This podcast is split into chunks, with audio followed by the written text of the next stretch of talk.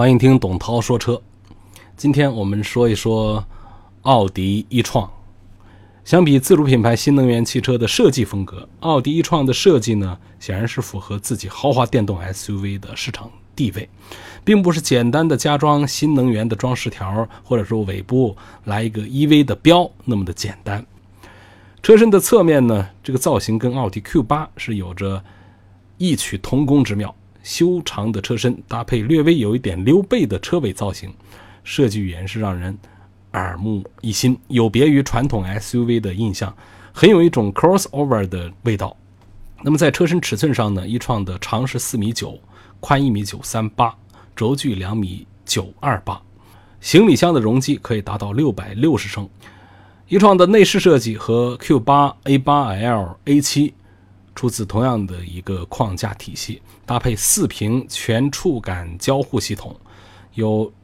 这个无框式的十二点三英寸的全液晶的仪表，还有十点一英寸加八点六英寸的这个中控双显示屏，再加上后排的双区空调触摸显示屏，数字科技的风格是非常的浓郁。唯一不同的是，这个奥迪一创的中控台更偏向驾驶员这一侧，人机工程学更加出色。那么我们再来看一看它的动力。奥迪一创搭载的两台电动机的动力是非常强大的，系统的总输出功率可以达到三百千瓦，扭矩呢最大可以达到六百六十四牛米，百公里加速最快只需要五点七秒钟。另外呢还有全新一代的 Quattro 电动四驱加持。那一般情况下，奥迪一创自动倾向于使用后轴输出动力，如果驾驶员想获得更大的动力的话。电动四驱会根据需要把扭矩重新分配给前轴。